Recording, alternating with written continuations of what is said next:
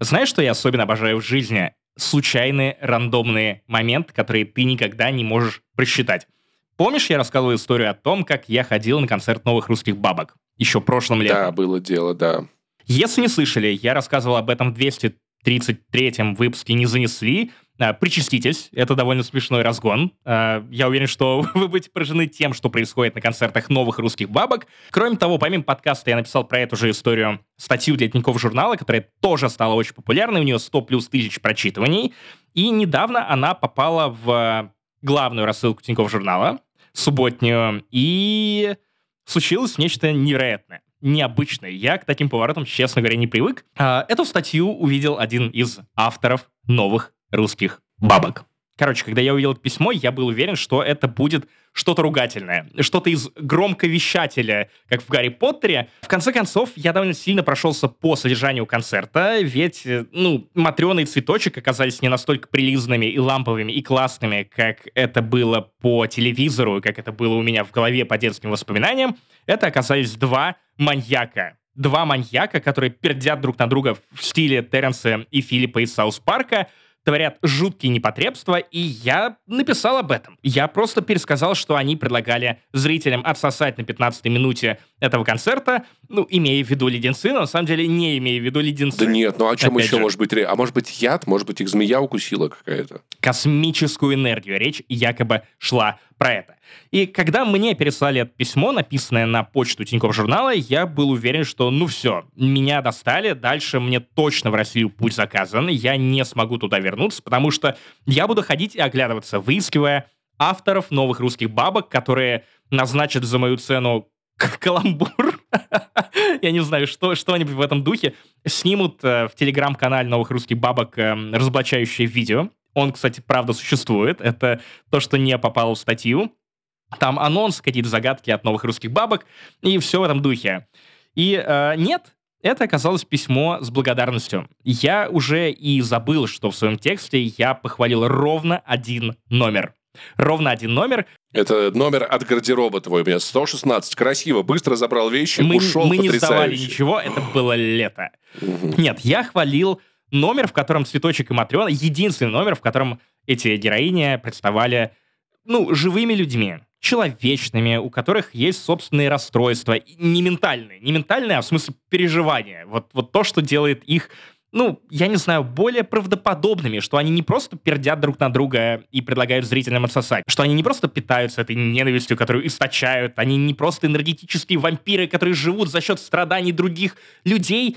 Нет, они, ну, бабушки, у которых судьба сложилась прям грустно и э, печально, и им можно посочувствовать. Был один такой номер. Я написал про него, что да, они в какой-то момент поставили его в середину, хотя это было бы эффектное завершение всей программы, и что, наверное, такие трогательные номера было бы логично ставить в конец, потому что они заставляют тебя, я не знаю, что, о чем-то подумать, не просто поржать над тем, что «ха, вот у меня есть э, зять, которому я ничего не буду дарить, кроме бритвенных станков и трусов. Слушай, слушай, слушай, слушай, с э, твоего позволения, нет ощущения, что в какой-то момент это стало настолько избитым приемом в э, русскоязычном подкастинге, когда у всех выходят спешлы, такие ха-ха-ха, хи-хи-хи, а в конце такой, кстати, у меня умер отец, дед, мать, собака. Ну, то есть, и это, знаешь, вот это стало настолько... Мне, мне чем очень понравился последний спешл Кристины Биткуловой, тем, что она в конце не стала никого пробивать на слезу. То есть, это прям я такой, вау, оказывается, я давно не видел, чтобы у стендапера в России там или там на русском языке что все не заканчивалось плохо в конце, чтобы вот выдавить какую-то эмоцию, знаешь, неоднозначную. Я бы с тобой даже согласился. Если бы мы не говорили про новых русских бабок, где у тебя есть ну вот, один хороший номер, другой хороший монолог, диалог, что угодно. Тут один хороший номер на всю программу. Ты прячешь его в середину. После чего ты до этого показываешь говно, в середине ты показываешь что-то интересное, увлекательное, человечное, потом опять говно.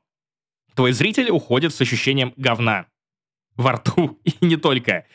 И э, Поэтому да, наверное, некоторые стендаперы заебали в конце выводить все на минорную ноту. Но речь не об этом. Речь не об этом. В общем, я похвалил этот номер. Э, автор этого номера прочитал этот текст, написал большое душевное письмо.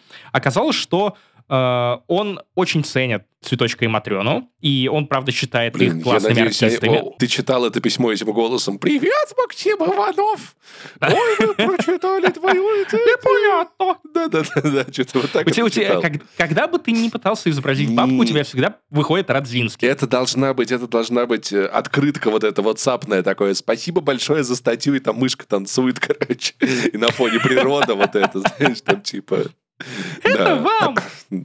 Перешли это письмо пяти другим подписчикам Тинькофф журнала или умрешь.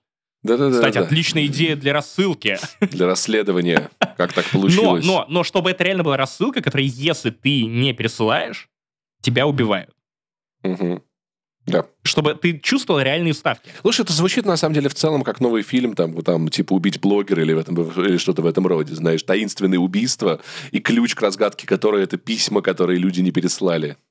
О, волшебный концепт, Паша. Я думаю, что мы сможем что-нибудь снять. Городское да, фэнтези, как говорится, да, да, да. Да, да и в итоге это письмо оказалось очень теплым и нежным.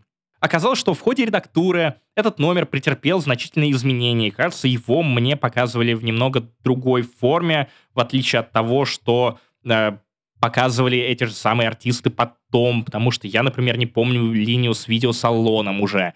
Но э, в любом случае было приятно увидеть не ругань, не проклятие в свой адрес, а какой-то фидбэк и увидеть живых людей, потому что как будто бы я для себя немножко расчеловечил и Цветочка, и Матрёну. Для меня они просто двое мужиков, которые показывают Дрэк Куин в пересказе «Россия-1», переодеваются в бабулик и пытаются, ну, показывать тебе анекдоты из 90-х, 2000-х, где все еще было модно шутить про тещ и детей, и их ненависть, их вражду, гражданскую войну, что угодно.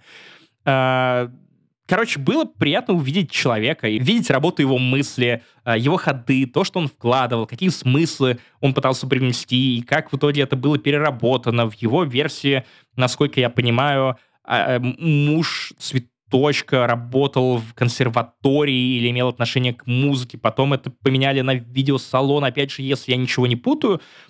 Это реальная работа, это эстрадный артист, эстрадные авторы — это профессия, о которой я не задумывался, потому что телек и подобные гастролеры давно стали для меня чем-то настолько нафталиновым, неестественным, странным, устаревшим, что я не, не считывал, что за этим стоят реальные люди, которые это пишут, и им, правда, не наплевать. И это, на мой взгляд, очень классный follow-up к этой истории. Он совершенно неожиданный, он случайный, как вообще вся ситуация с тем, что я попал на новых русских бабок, и э, в конце концов оказалось просто приятно это прочитать и узнать, что я своим разгоном сделал кому-то приятно, а не только кого-то обидел или раскритиковал. Тебе не предложили попасть в команду, в команду ну, русских бабок, продумывать для них лор, знаешь, метавселенную? Мне я кажется, думаю, что я бы отказался, да. потому что это было бы похоже на замануху. ну, то есть мы, пред... мы сделаем им предложение, от которого он не сможет отказаться, Потом мы просто его кучканем. Ты такой не просто представляешь, как Джеймс Ган, короче, берет с собой шествие над вселенной DC. Максим Ванов берет шествие над вселенной новых русских бабок, короче. Мы будем снимать story driven э, фильмы. У нас будет Origin, короче, цветочка. Origin, как там вторую зовут? У нас будет Origin Юрия Гальцева и лирического героя песни «А руки под пальто». То, вот, то. вот. Руки под пальто. Да, и потом, слушай, Юрий Гальцев, мне кажется, вполне себе подошел бы, знаешь, как лунный рыцарь. У него половина, половина его, короче, жизни. Это вот типа артист, половина его жизни, это просто вот руки под пальто или что-то в этом роде. Потом у них был бы кроссовер, где ты собрал бы все франшизы этих Origins, запустили бы сериал, короче, про, не знаю, очень грустный, мне кажется, можно, мог бы снять кто-то вроде там типа Звягинцева. Про Коклюшкина, наверное.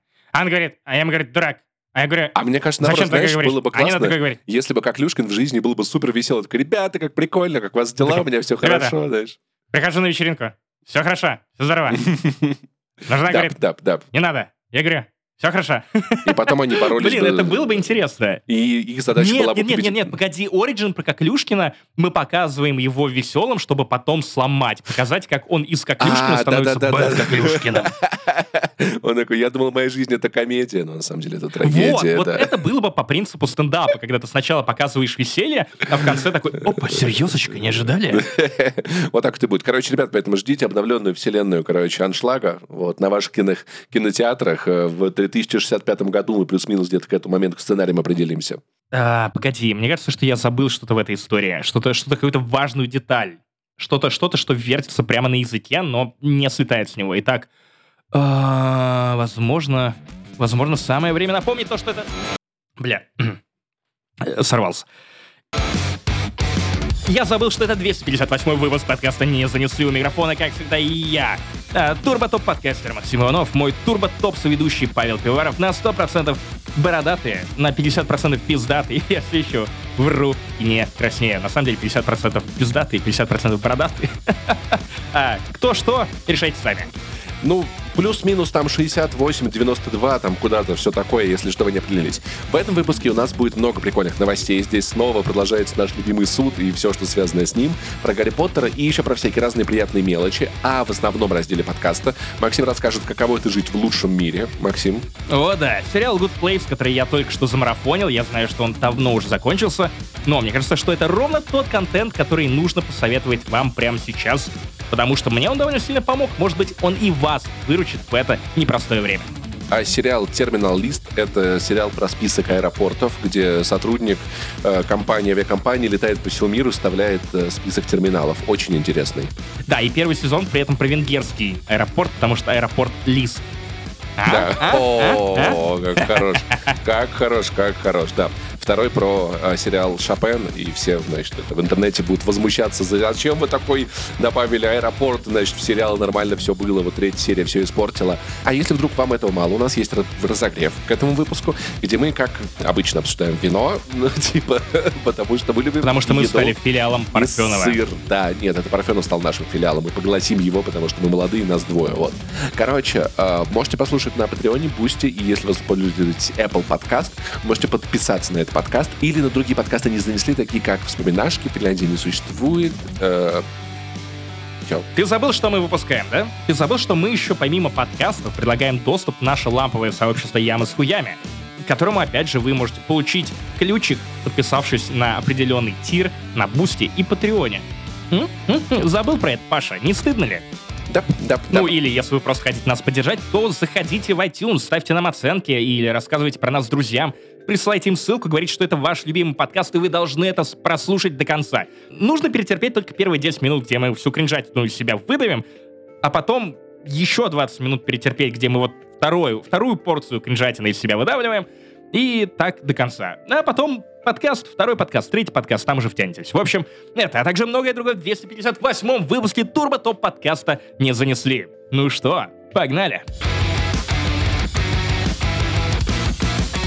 И мы возвращаем нашу легендарную рубрику «Блиц», в которой мы обсуждаем новости, которые нам хочется разогнать или обсудить, или обсмеять, или раскритиковать. И начнем мы с легкой новости расконочной про Хогвартс Легаси, потому что мы, благодаря ачивментам, выяснили, какой же факультет стал самым популярным. Я не спешу делать выводы, но, честно говоря, читаю эту новость про Хогвартс Легаси. У нас, кстати, был предыдущий выпуск, полностью посвящен этой игре. Идите послушайте, если еще нет, или посмотрите нас на Ютубе.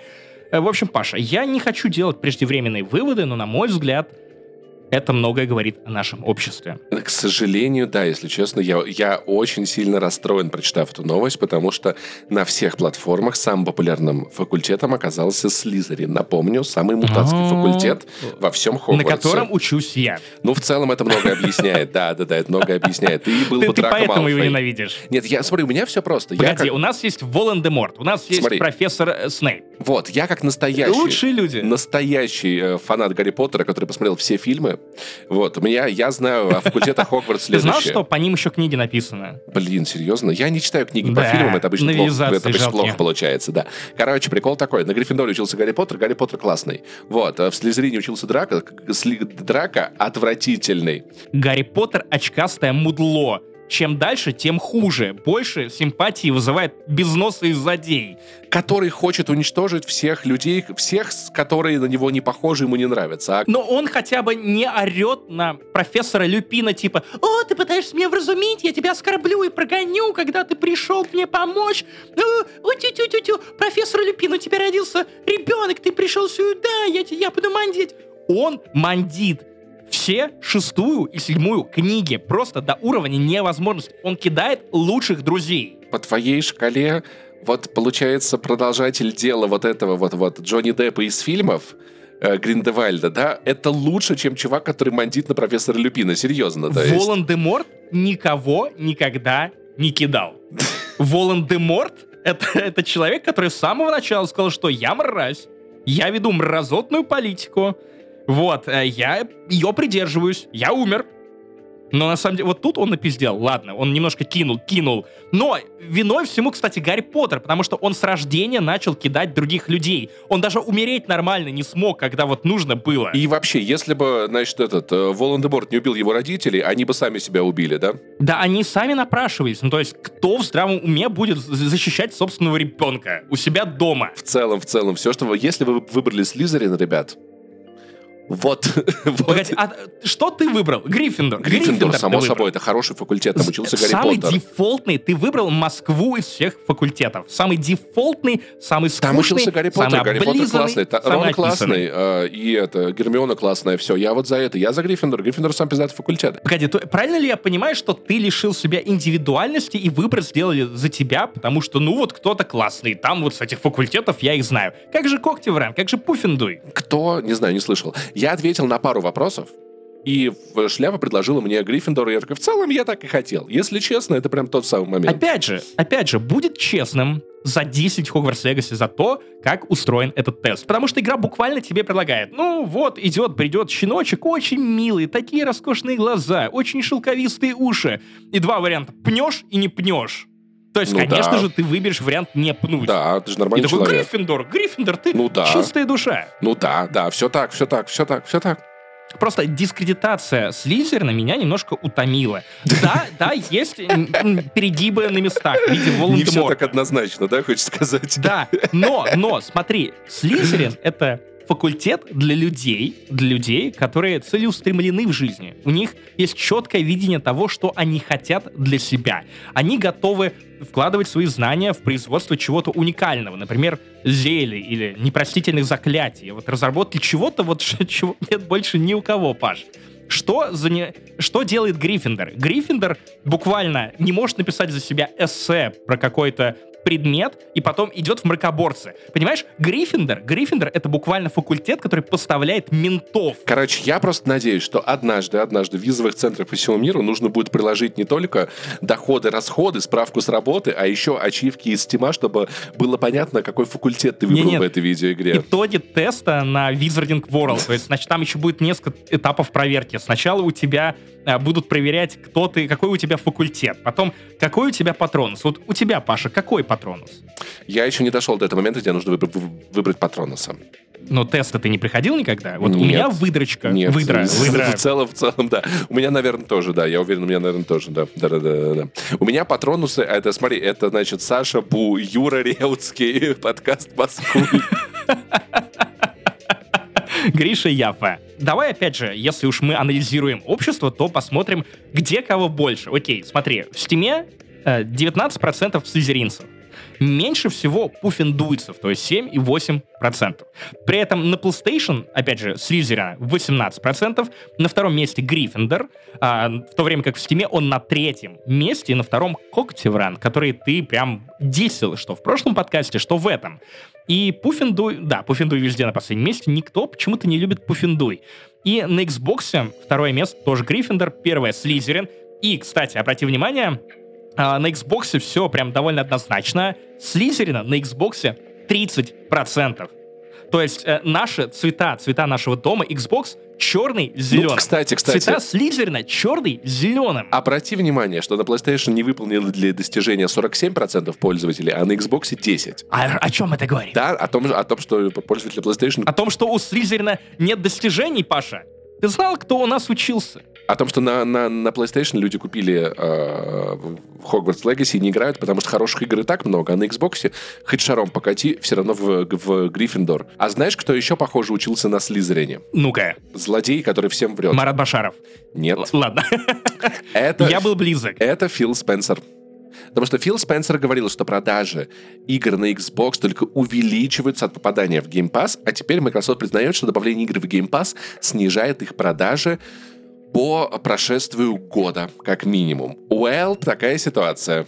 Два момента. Фил Спенсер говорил об... Опять же, я стал адвокатом Волан-де-Морт. Как-то это вышло. Ну, у нас э, кумовство, непотизм э, в нашем Слизерине, поэтому я сейчас пратку Фила Спенсера ну, не то чтобы прикрою, потому что он сам подставился, э, но попробую его объяснить. Он в 2018 году, когда рас... или когда он, в 2020, возможно, рассказывал про Xbox и Game Pass и увеличение продаж, он говорил о том, что вот, смотри, чувак без подписки видит, что кто-то играет новую Форзу, и ему тоже хочется играть, потому что это работает как сарафанное радио буквально, как э, шляпа музыканта в переходе. Если ты видишь, что в нее уже кто-то закинул монетку, значит в это есть смысл инвестировать. Ты захочешь с большей вероятностью тоже закинуть туда же еще одну монетку, и по его логике работало все вот так, что кто, ну, очень много людей в твоем окружении играет в Форзу, ты тоже хочешь играть в Форзу, буквально. Э, он побежал, и ты побежал. Я полагаю, что это действительно так и работает, но тут еще такой нюанс, что насколько мы можем верить судебным показаниям Microsoft, да? Опять же, не все так однозначно, потому что все, что делает Microsoft и Sony последние месяцы в нашем любимом суд суде, они прибедняются и хромают на ногу. Ну, опять-таки, понимаешь, тут прикол такой, что я предполагал такое... Это не выглядит нелогичным, это скорее даже выглядит логичным, потому что подписчные сервисы изменили индустрию музыки навсегда. Песни стали короче, песни стали... А песен стало больше на альбоме, и то, что подписчные сервисы изменят индустрию видеоигр, тоже это логично, и то, что люди меньше покупают вещи, которые в библиотеке, тоже логично, поэтому я думаю, что на самом деле смысл в этом существует, присутствует, это не выглядит для меня как что-то ненормальное, скорее как то, что, чего следовало ожидать.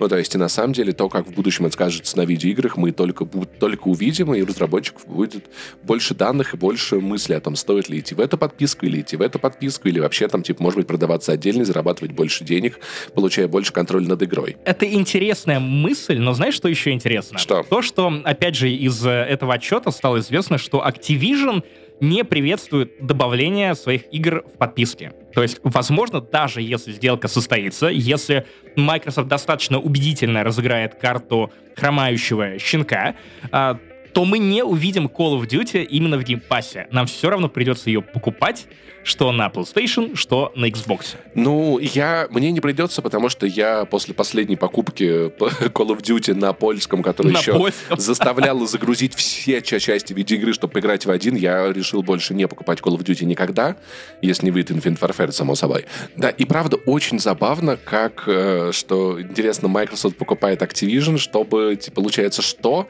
Ну, то есть, потому что мне кажется, что если игр Microsoft нет в Game Pass е, их не стоит покупать, мое мнение такое, типа, я не знаю ни одной игры Microsoft, за которые я бы готов был бы отдать деньги, вот, поэтому... Я был бы готов отдать деньги за следующие Gears ы и сюжетное дополнение к Halo Infinite. Но с Halo Infinite происходит еще больше цирк, причем настолько унылый и грустный, что даже прибедняться не хочется и не нужно Microsoft. Это просто какая-то жалкая история, и Хейл попадает в еще менее надежные руки, в еще больше лин. Блин, нет такого ощущения, будто то ли это какой-то шитшторм у Microsoft совпал с этим судом, то ли это все выглядит как то, что они пытаются все сделать плохо, чтобы купить Activision, а потом такие, мы вас наебывали все это время, бум-бум-бум, смотрите, у нас, оказывается, тоже есть классные видеоигры, не как у PlayStation, но более-менее плюс-минус тоже неплохие, потому что Господи, сейчас... Э, это как, как Кирилл Пам на четвертом сезоне versus Fresh Blood. Простите за эту аналогию. Кто? Там был Что? раунд, Где? в котором он, он, он, он очень много пил, и был раунд, первый раунд, в котором он притворялся пьяным, довольно убедительно забывал текст ради того, чтобы во втором раунде подъебать э, соперника на тему того, что «А я не пьяный! А я и не спал!» Возможно, Microsoft посмотрела батлы Кирилла Пандропова и делает так же. То есть после завершения сделки они такие «Ха-ха-ха!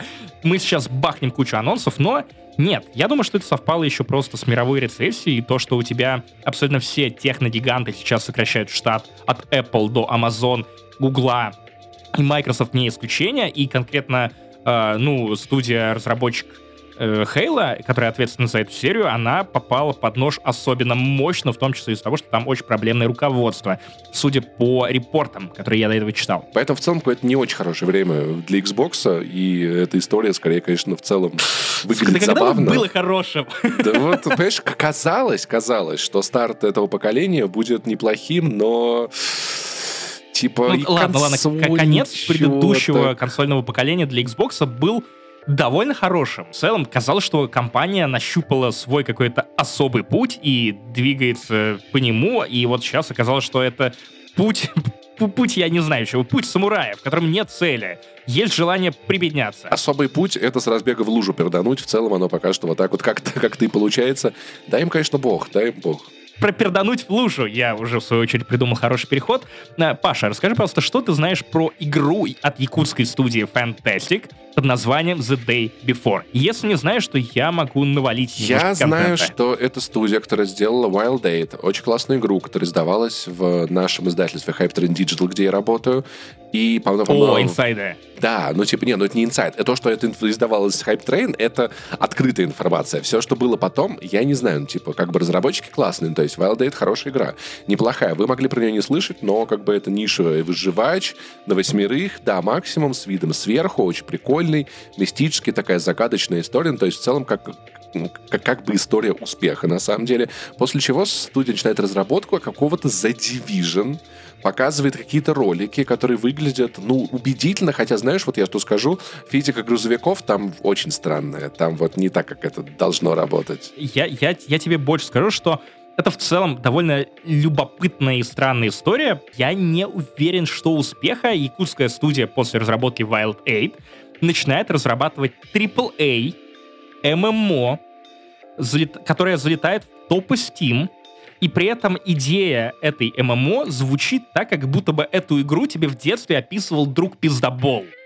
Который, бля, я тебе сейчас, короче, просто представь, ММО, огромный открытый мир, в духе The Division, скрещенный The Last of Us, у тебя есть зомби, орды зомби, ты выживаешь, тебе нужно пить горячий кофе, ты можешь зайти в любое здание, это Северная Америка, там разные ландшафты, есть города, что угодно, еще оружие, там можно менять что угодно, кастомизация, просто невероятно. И в итоге игру переносят раз за разом, то есть с одного месяца на другой.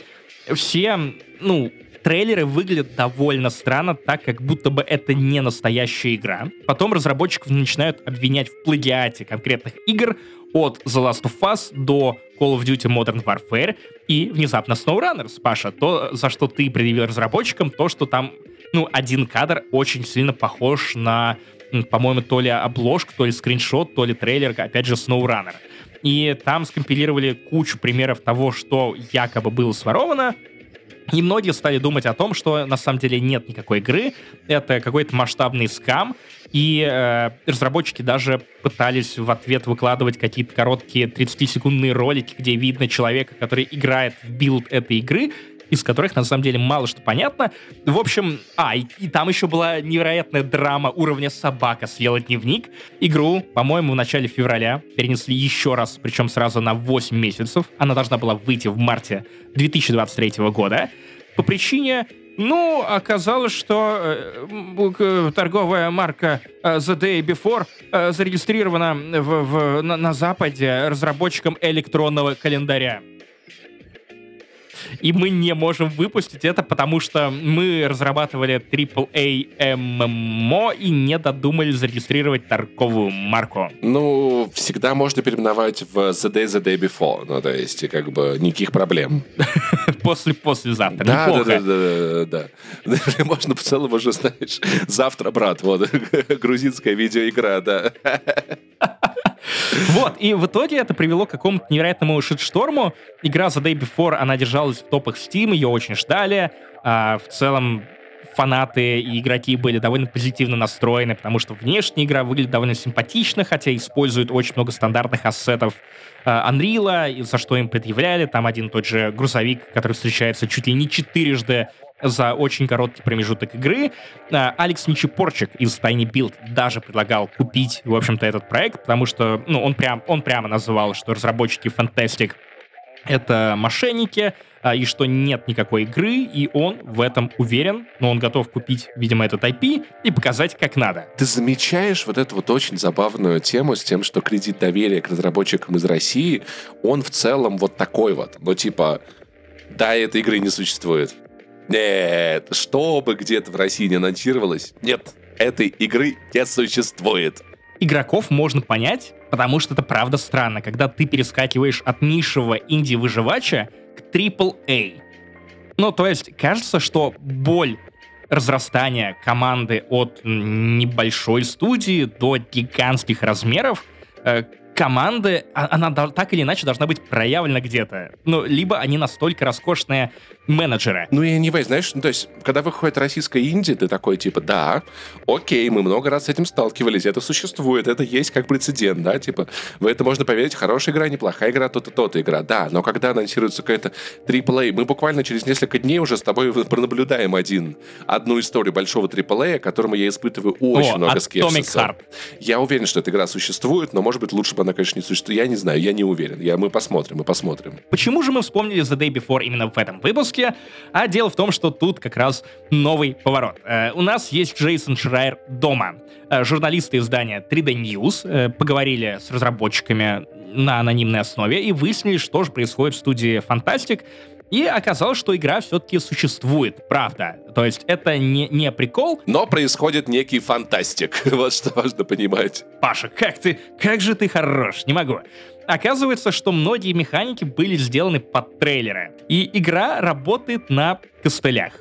Первый рабочий build был собран в конце 2021 года.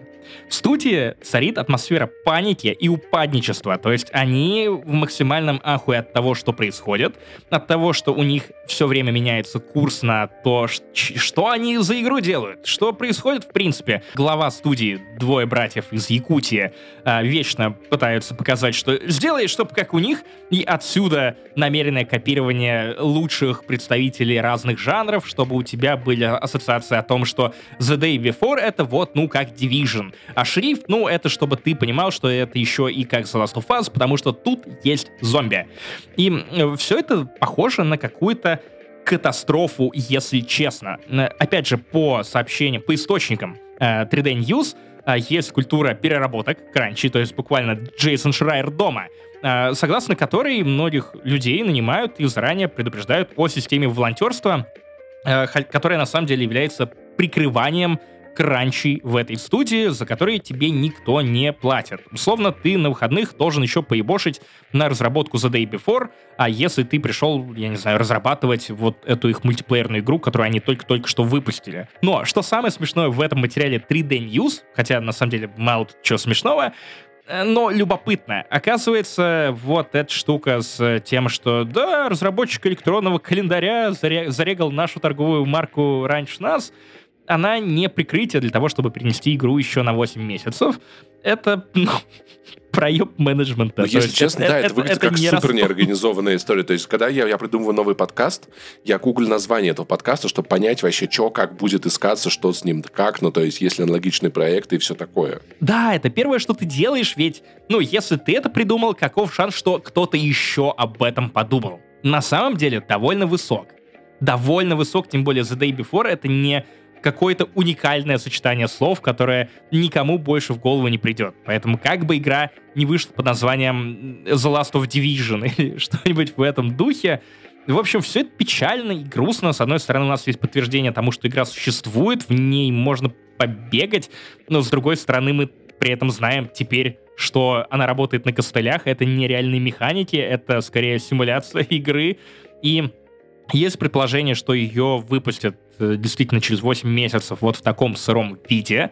Она выйдет для того, чтобы ее еще потом года два дорабатывали, доводили до ума. Сюжета в ней, кстати, нет. Для мультиплеерных патчей в этом есть логика, потому что, помнишь, мы когда-то удивлялись, как там, типа, Тарков может выглядеть настолько, там, типа, красиво, настолько триплейно, да, но в итоге это вышло ММО, которое пользуется спросом, успехом, до сих пор популярно, обновляется, развивается, и у них таки получилось.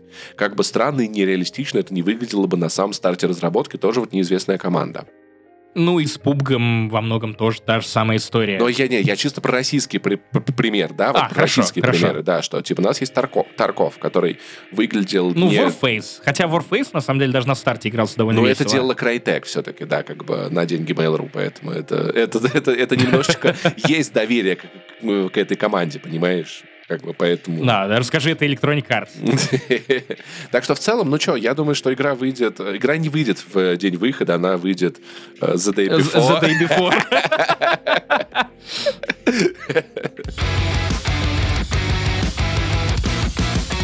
Паша, я вчера досмотрел Good Place, и это отвал моей жопы. Блин, ну удивительно. Ты пытался найти хорошее место где-то в этом мире в 2023 году. Такой, где может быть хорошо и интересно, да? Где бы так В получилось? Про смерть! Да! Короче, Good Place, он же в лучшем мире. Это сериал, за который меня моя жена пыталась усадить в течение года. Я всячески отметился и отбритивался. Я считаю, правильно делал по той причине, что мне показали это шоу в очень правильный и нужный момент. Я посмотрел 4 сезона, там серии по 20 минут, поэтому, наверное, это не так впечатляюще звучит. Буквально за полторы недели и ни о чем не пожалел, и наоборот как-то воодушевлен, потому что теперь я хочу писать комедию, сценарии, что угодно, именно вот так. То есть мне очень нравится то, как тут выстраиваются и персонажи, и шутки, и насколько они естественные, и при этом под- подвязанные к реальному миру, и какой-то рефлексии, и плюс Good Place очень попал в то, что я сейчас пытаюсь осмыслить для себя, постепенно, опять же, подбираясь к 30. Вот скоро мне 29, потом уже будет большая тридцаточка, и я, честно говоря, переживаю и боюсь словить какой-то кризис. Может быть, подкаст не занесли на этом закончится. Я не знаю, что я придумаю. Ну, Макс Иванов, ты современный человек, ты, ты словишь кринжес. Кринжес, да. Кринжес среднего то, возраста. на- Вот это. Кринжес, я выбираю тебя, и ловишь их как покемонов. А, если вы не знаете, о чем сериал «В лучшем мире», он рассказывает про а, героиню Давай я расскажу, давай я расскажу. Шелстроп. А то давай, я, давай. я, я, А- а потом- смотрел. Короче, да, я смотрел пару, пару сезонов, потом мне надоело. Вот. Но как бы, поскольку Максим сейчас будет рассказывать много, я немного дам ему отдохнуть. Короче, там типа деваха, она вмерла, и оказывается типа в раю, и там все вокруг такое классное, такое прикольное. Она такая, блин, тут так классно и прикольно. А потом она такая, подождите минуточку. Кажется, здесь не Ну, всё очень не классно и не очень прикольно. А, и вообще она плохой человек, и, он- и она как бы попала туда по ошибке. Она такая, ну я же ужасный человек, я знаю, что я же ужасный человек. Как-то я в раю оказалась, очень странно. Они, видимо, что-то перепутали, и ее начинает это, это чувство съедать буквально. Ну, буквально в пере- переносном смысле, само собой. И она обращается к моральному философу Чиди, который до этого преподавал моральную философию в куче университетов. И Чиди начинает преподавать моральную философию, а, буквально наука о том, что должен и не должен делать человек, и почему, как правильно мор- с точки зрения морали поступать э, современному человеку. В общем, э, эту странную женщину, trash bag from Arizona, как сама она себя описывает, она начинает пытаться соответствовать вот тем э, философским работам, измышлениям, которую ей, которые ей преподают. И оказывается, что там есть еще парочка людей, тоже очень ярких, э, которые не должны быть в этом месте. Среди них э, Джейсон из э, Джексонвилля. Пилбой, бэби! А, который прикидывается монахом, хотя он на самом деле обычный грабитель и оборванец, танцор из захолустного городка американского, из Флориды, в которой творится всякая дичь, и ты понимаешь, что что-то идет не так. И у тебя интрига, почему эти люди оказались в хорошем месте. Э, Нам сразу рассказывают, что нет привычной концепции ада и рая, есть э, система зарабатывания очков. Очень бюрократическая. Вот ты живешь, живешь свою жизнь на Земле, и по итогам того, как ты прожил эту жизнь, ты, ну, в общем, тебя либо потом в хорошее место пускают, либо отправляют плохое место, где тебя буквально э, пытают демоны, тебе запускают э, пауков в анус, э, есть э, сплющиватели членов, э, и демоны это очень любят, они гордят своей работой, они гордят своим профессионализмом, и, в общем, так выходит, что бюрократия определяет твою жизнь, и потом у тебя нет шанса исправиться. И главные герои пытаются выяснить, как же так вышло, что все их принимают за святош, за идеальных людей, которые прожили невероятную жизнь, а они при этом, ну, самые обычные оборванцы, которые не делали ничего прям ужасающего. Они не убивали людей, но при этом делали очень много мелких всяких пакостей, вроде, ну, отлынивали от э, должности водителя, если вы, вы выбирались с друзьями в бар всеми возможными способами. Или продолжали ходить в кофейню, где э, владелец занимается харасментом. Там, насколько я помню, в принципе, есть такая система, что если ты купил в магазине банан, который был э, собран с использованием арабского труда, то ты как бы косвенно поддержал всю эту ситуацию, и Да, ты в итоге... да, и, да, о том, что законы, которые когда-то арабский труд. работали для мира, который был немного проще, стали труднее работать для мира, который стал сильно сложнее. Кстати, поэтому я думаю, может быть, пересмотреть его или как-нибудь досмотреть, потому что много я задумываюсь об этой теме, знаешь, вот об, об этом, а в целом о морали о том, э, что такое хороший человек, что такое плохой человек. Ну, то есть плохие люди делают хорошие вещи, хорошие люди делают плохие вещи, как будто бы это об этом я стал больше думать в прошлом году, и до сих пор нахожусь в этих думах достаточно активно. Я думаю, что если ты будешь внимательно пересматривать Good Place, то ты, возможно, сейчас больше кайфанешь, чем когда ты смотрел его в процессе. Во-первых, уже все сезоны вышли, сериал окончен, ты можешь не ждать и не томиться в ожидании других сезонов. Серии нет. Все, это законченное произведение, которое ты можешь поглотить за полторы недели. Серии по 20 минут, серии 12-13 сезоне, они короткие, почти всегда заканчиваются клиффхендерами, и тебе тут же хочется включить следующую. Сериал очень грамотно написан. Да, это ситком без закадрового смеха, что важно, но у которого есть сюжетная линия. То есть тебе интересно наблюдать и за историей, и за персонажами, и за ситуациями, в которые они попадают. И это мой любимый тип ситкома, который тебя Э, ну, который работает как обычный сериал, который должен создавать интригу, но при этом еще и хватает все самое лучшее от жанра ситкомов. Э, чем Good Place настолько велик? Э, мы не зря уже упоминали моральную философию, это отдельное направление философии, которое как раз, ну, разбирается вот в том, что описывал только что Паша, и эта моральная философия очень круто интегрирована в сериал. У тебя буквально есть э, персонаж Чиди, который преподает эту моральную философию и от серии к серии вбрасывает какую-то идею, какое-то направление. И очень простым, доступным языком, как вот для главной героини Элеонор Шелстроп, которая, ну не то чтобы прям дохуя философ, объясняет тебе, как зрителю, что это такое, как это работает, от э, самых попсовых штук вроде э, этой моральной дилеммы с тележкой, вагонеткой, куда ты ее перенаправишь, до чего-то более интересного. И многие серии, они э, выстраиваются вокруг какой-то идеи этой моральной философии, при этом это не переходит в назидание какое-то, что живи вот так, нет, ты просто узнаешь о том, как можно принимать некие решения. Это прикольно, в том числе и потому, что э, за этим есть реальное знание, реальная подоплека, э, реальная какая-то моральная, философская база. Э, сериал в течение четырех сезонов, э, консульти... вернее, сценаристов и создателей э, консультировал философ Тодд Мэй. Э, он даже появился в финальной серии в качестве камео. Вот, и это было довольно забавно. А, но, но в целом сериал поднимает довольно много интересных вопросов. То есть я для себя пересмотрел, наверное, отношение к смерти в целом. Во-первых, он дает некую долю успокоения, когда ты понимаешь, что все вещи в этой жизни прикольные, потому что они конечны. В том числе подкаст не занесли. И нам как раз клево записывать этот подкаст, потому что мы понимаем, что когда-нибудь эта глава нашей жизни закончится, и мы перейдем куда-то еще. Сама концепция распределения либо в ад, либо в рай — она действительно в 23-м году кажется, ну, прям очень устаревшей. Почему кон- сама концепция вот этой двуполярности жизни после смерти настолько, настолько радикальна? То есть, э, смотри, э, главные герои в какой-то момент задаются вопросом, почему есть good place, есть bad place, но нет middle place. Ну, типа, ну... Medium place. такое, такое. То есть, есть же куча-куча людей вокруг, которые, ну да, ну жили как жили, ну покупали эти помидоры или бананы, которые обрабатывали пестицидами, которые оказали некий вред на природу, но это не убийство, это, это не что-то ужасное. И при этом эти люди все равно попадают в bad place, и после чего их э, бесконечное количество лет, Джереми Береми, вернее, э, мучают, э, им расплющивают пенисы и запускают пауков в заднице.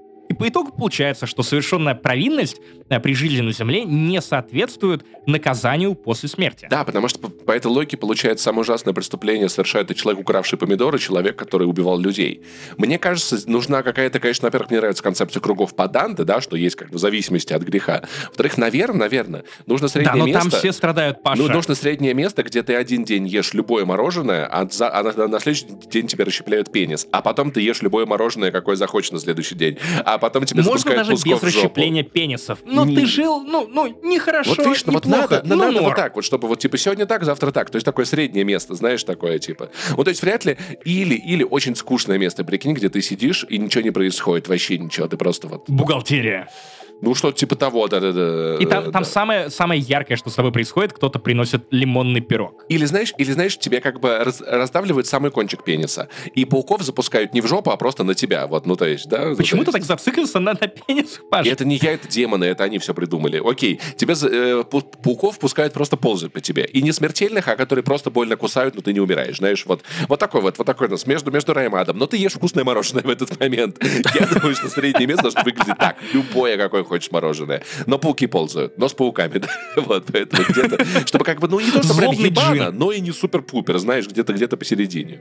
Это вот та самая партия неуверенная Россия. Ну не то, что прям хорошо, ну так, нормально, от Дениса Чужого. Знаю я один анекдотик на эту тему.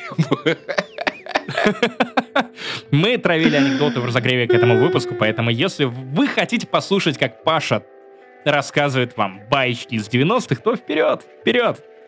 Почему нет? Поэтому в целом я могу посоветовать, посоветовать посмотреть сериал, если вдруг по какой-то причине пропустили, он вышел дав- давно-давно, это хороший, неплохой сериал. Я тебе могу посоветовать его досмотреть, потому что это, правда, великое шоу э, с очень классным посылом, который заставит вас задуматься о куче вещей и при этом не перегрузит вас э, размышлениями или чем-то еще. У него очень трогательный финал, э, почти часовой. Он настолько красиво закрывает арки персонажей, он настолько помогает тебе справиться со страхом смерти и в целом заставляет больше ценить людей вокруг и момент, и себя, и его ощущения, э, что по итогу, да, тебе грустненько, и финал, в отличие от всего сериала, э, скорее на минорной ноте заканчивается, но при этом такая светлая грусть, э, которая напоминает принятие, когда горе уже свершилось, ты его принял, и ты испытываешь некий дзен. И финал Good Place, он вот такой. При том, что сам сериал бойкий, он очень интригующий, один сезон лучше другого, хотя мой любимый, наверное, первый, а потом финальный четвертый. Вот там, наверное, самые интересные моральные дилеммы и рассматриваются. Поэтому, если хотите чего-то более, более нежного, трепетного, интересного, смешного, то посмотрите на великолепную Кристин Белл. Э, опять же, она играет тут главную роль. Все актеры невероятно хороши. Э, Будет все. Демоны, э, танцы и э, неожиданные твисты, а также немножко философии. Ладно, дохера философии. Философии прям дохера будет, но не унылый. Никак в универе. Хорош, хорошая философия. Морально. Так, и теперь у нас сериал про десантников, которые десантятся, типа такие тух-тух-тух, пр-п-п-п-п. А теперь мы переходим к реальной моральной философии и расскажем вам про морских котиков. О, боже мой, они такие миленькие, они купаются. Я в детстве думал, что морские котики это просто котики, которые а, обычные коты, которых просто можно гладить под водой. А мне казалось, что это котики, которые в море живут, и ты типа плывешь на лодке через море, а котик такой выпрыгивает и такой, короче, давай рыбку. Вот, а потом тебя, короче, делает куси, поплывает. А потом выяснилось, что котиков и морских котиков объединяет только то, что и у тех, и у других есть усы. Да. Кстати, если это морские котики в плане, ну, солдаты, то у некоторых морских котиков тоже усы есть. В итоге мы нашли, по какому принципу э, выдают нейминги и звания в, в мире, в этом мире. Хорошем, плохом или среднем, я уж не знаю. А, слышал ли ты что-нибудь про сериал Terminal List, он же список смертников с Крисом Пратом? Да, про него Ваня рассказывал, типа, прикольно, там солдаты, разгрузы, все вот это броня. Я такой, понятно, проехали, понятно. Это еще один батин сериал от Амазона, и мы с Ваней как брат, братаны по а, Джеку Ричеру. Я, кстати, готовлюсь начать читать пятую книгу. Отпуск. Отпуск — это когда тебя а, власкает в ушко Джек Ричер. Ну, я слушаю аудиокниги об этом. Короче, а, у сериала Terminal List довольно интересная история, потому что Terminal List — первая книга а, из э, серии э, Джека Кара, и это человек, который как будто бы решил занять место Ли Чайлда, автора книг про Джек Ричера. И э, если вы не помните, я рассказывал в одном из подкастов, Джек Ричер — это реально фундамент американской литературы, хотя эта серия написана британцем, и в последнее время автор Ли Чайлд устал от Джек Ричера, потому что в год выходит по одной книге, и, в общем-то, они все довольно пиздатые, там книг типа 25 уже. Он решил передать бразды правления серии своему брату, выходит так себе, книги, написанные ими совместно, ругают. А, идея Ли Чайлда была в том, чтобы ну, я сейчас научу брата нормально писать, а сам пойду пить коктейли на пляжах где-нибудь в Ваг... Ну, не в Агае, господи, на Гавайях. Вот там будет кайфово. В итоге брат оказался не таким талантливым, как э, сам Ли Чайлд, и получается довольно уныло. Тут загорается новая звезда Джека Кара. Это бывший морской котик, который почитал, видимо, книги про Джека Ричера и решил тоже поискать себе литературные таланты. Оказалось очень успешно. Э, Terminal List прям очень и очень хорошо продалась. По-моему, у нее уже то ли три, то ли четыре сиквела. Это все дико популярные книги.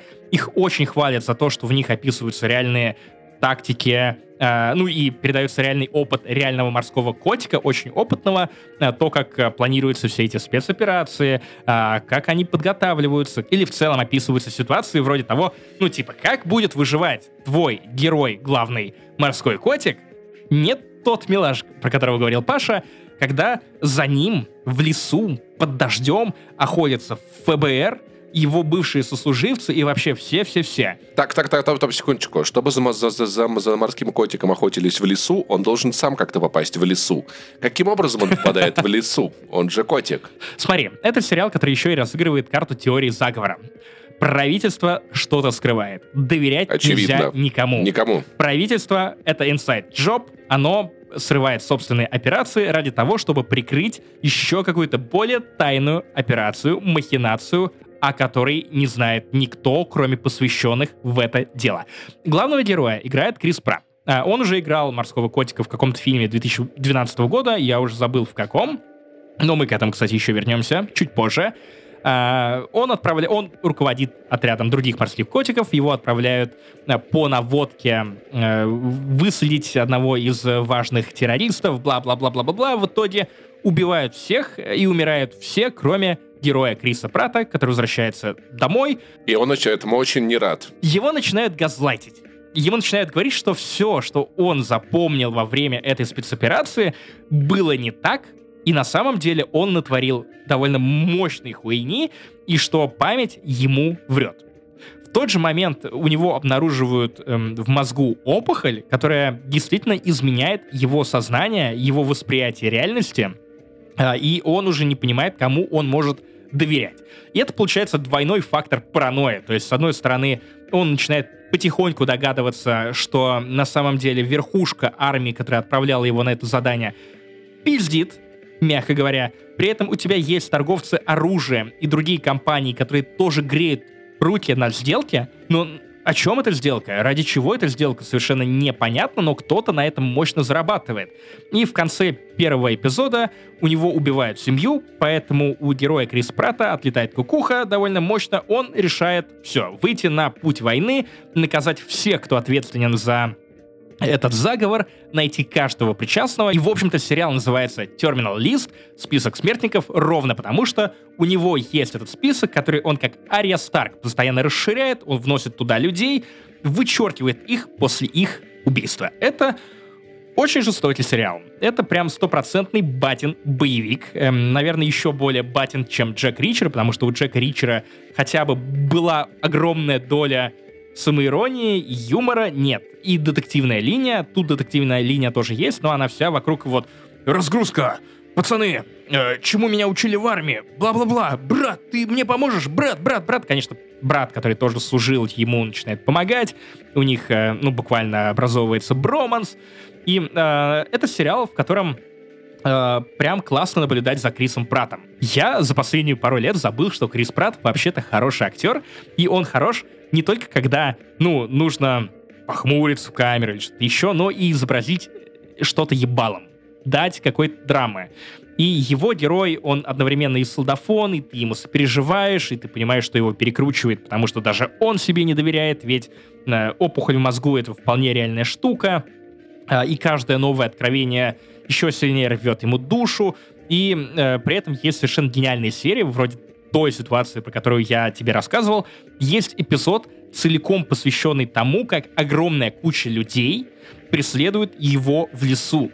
Я обожаю этот жанр боевиков, когда у тебя один против всех, и он, ну, не просто супергерой, он пытается подловить других людей. Он пытается при прикинуться дубом, получается, в каком-то смысле дать дуба, наоборот, это его антицель. Он, не супергерой, он страдает. И, опять же, это сближает немножко его с Джоном Маклейном из «Крепкого орешка», когда, да, у тебя есть Soldier Boy, но который одновременно страдает, испытывает, он, он уязвим, он, ты понимаешь четко его Пес только что рыгнул в камеру, э, в микрофон, вернее. Спасибо большое, пес, за это невероятное дополнение. Ты одновременно ему сопереживаешь, но при этом ты понимаешь, что, окей, вот этот человек совершенно точно знал, что он делает. И в чем прелесть книг Джека Кара? Он описывает реальные тактики, реальные методы выживания, реальный опыт работы с оружием или просто ссылается на какой-то чужой опыт, который он может подтвердить как человек, который реально в этом разбирается. Я в этом не понимаю ничего. Я доверяю, опять же, экспертизе Джека Кара, и создателям сериала, и за этим просто интересно наблюдать. То есть, например, я бы никогда в жизни, если бы за мной охотился какой-то отряд, я не додумался бы до вещей, э, которые ну, изображает Крис Пратт на экране.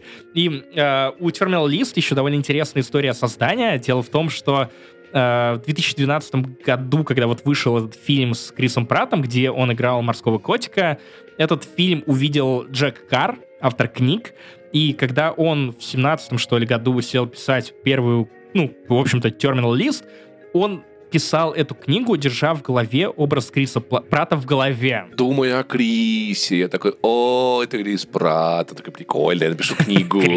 Там еще интереснее момент. Дело в том, что э, на съемках вот этого фильма 2012 года Крис Пратт познакомился с реальным морским котиком, который служил вместе с Джеком Каром, и вот этот морской котик дал, передал Крису Прату раннюю копию еще до выхода первой книги, э, в общем-то, актеру, и Крис Прат прям знатно угорел. И, соответственно, в момент, когда э, Крис Пратт открыл, запустил собственную продакшн-компанию и начал искать проекты под нее, он сразу обратил внимание, вспомнил, вернее, про Terminal А кто писал книги про меня? Интересно, я буду... Я, короче, а, ребят, я а, сказать а, так, я писал? потрясающий актер. Просто никто не писал пока книги «Думай обо мне». Когда кто-то напишет книгу «Думай обо мне», я снимусь в фильме. Ну, слушай, он в этой роли очень хорош. Очень хорош. Он очень убедителен.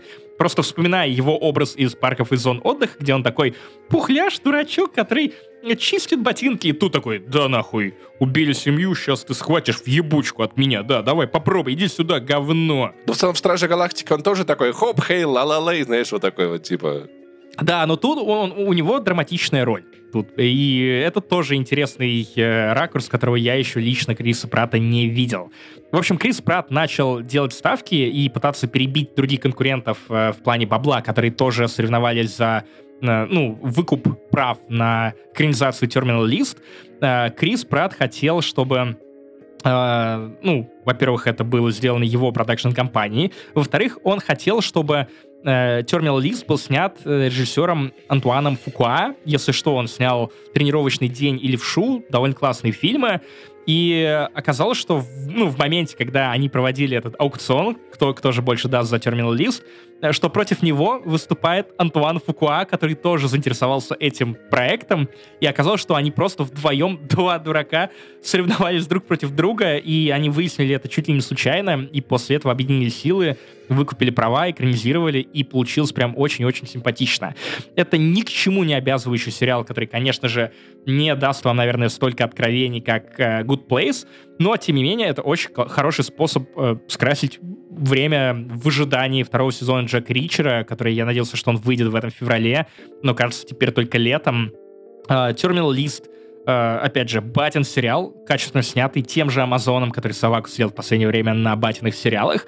Поэтому, если вы ищете какой-то мощный адреналиновый, адреналиновый боевик на пару вечеров, то это ваш кандидат. Не смотрите на оценки, не смотрите на Rotten Tomatoes, а просто включите, угорите, посмотрите на то, как это может работать, Сериалу есть чем вас удивить. А, парочка сюжетных поворотов.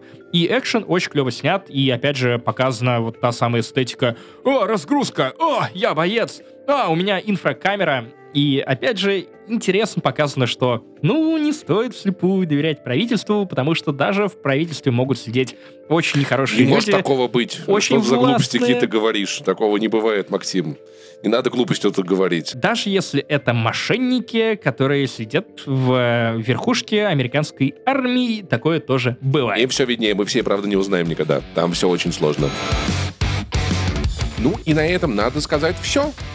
Подкаст подходит к концу, как и все хорошее когда-нибудь заканчивается. Но Он О, еще вернется. цитируешь. И не... Серьезно? Да. Или не О, вернется. Или, Или не вернется. Или не вернется. Или Или, не вернется. вернется. Больше нас не не один увидите раз. не не один услышите. раз. Короче, смотрите, пока не поздно. Ставьте лайки, подписывайтесь, рассказывайте маме про подкаст. Вот, у вас мама есть, скажешь, мам, классный подкаст, прикольно, посмотри, пожалуйста, ребята вообще большие молодцы. Матерятся, Но имейте да, в виду, что там такое. два мужика, которые могут ее увести у вас. Да, да, да, да, да, это есть хинкали. Пускай, Вот, поэтому, ну, папе посоветуйте тоже. Папа прикольца, они такие штуки любят, если он прям, прям, прям не сильно супер в возрасте. Поэтому и расскажите своему коту про наш подкаст, он скажет мяу. Кот, как минимум, скажет спасибо за сериал про морского Слушай, котика. а вот смотри, а вот я Саню возил на озеро с Иван, вот он был. Получается, Саня озерной котик. Озерной, да. Учитывая, что порода Ванна кот, в, в честь которой накрашен, она вообще от озера Ван и города Ван, э, вот, на территории Древней Армении. Получается, он озерной котик. Морской котик, озерной котик и сухопутный озорной кот. Это совершенно Озорной точно, кот, Паша. да-да-да. Короче, вы знаете, что нас можно поддержать на Патреоне, Пусте или просто оставить отзыв в Apple подкастах, на Кастбоксе, где бы вы нас не слушали, нам в любом случае будет приятно. Поверьте, это поможет сделать нас чуть популярнее. Советуйте, как э, завещал Паша. В общем, с вами были мы, извечно ваши Максим Иванов, Павел Пиваров, подкаст «Не занесли Турбо Топ» на 50% бородатые, на 100% пиздатые. Пока, не унывай. А котик, который живет в горах, это горный котик.